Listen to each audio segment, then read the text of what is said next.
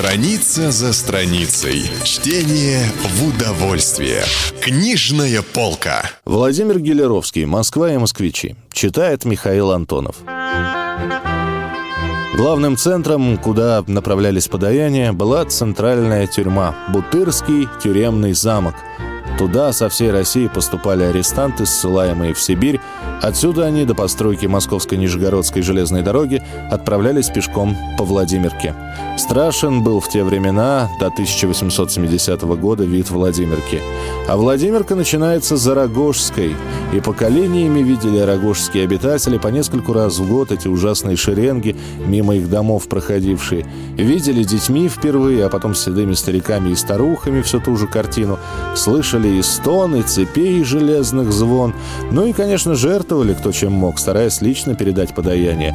Для этого сами жертвователи отвозили иногда ваза по тюрьмам, а одиночная беднота с парой калачей или испеченной дома булкой поджидала на Садовой по пути следования партии и, прорвавшись сквозь цепи, совала в руки арестантам свой трудовой кусок, получая иногда затрещины от солдат. Страшное было движение этих партий.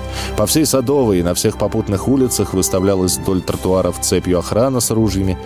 И движется, ползет, громыхая, звеня железом партия иногда в тысячу человек от пересыльной тюрьмы по Садовой, Таганке, Рогожской.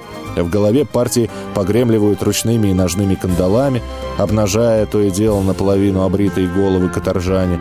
Им приходится на ходу отвоевывать у конвойных подаяния, бросаемое народом. И гремят ручными и ножными кандалами нескончаемые ряды в серых бушлатах с желтым бубновым тузом на спине и желтого же сукна буквами над тузом «СК». СК – это значит «сильно-каторжный». Народ переводит по-своему «сильно-каторжный». Движется кобылка сквозь шпалеры народа, усыпавшего даже крыши домов и заборы. За ссыльно-каторжными в одних кандалах шли скованные по несколько железным прутом ссыльные в Сибирь, за ними беспаспортные бродяги, этапные, арестованные за бесписьменность, отсылаемые на родину.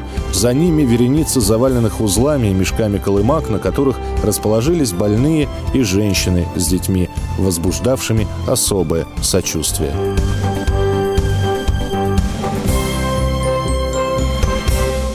Это был отрывок из повести Владимира Гелеровского «Москва и москвичи».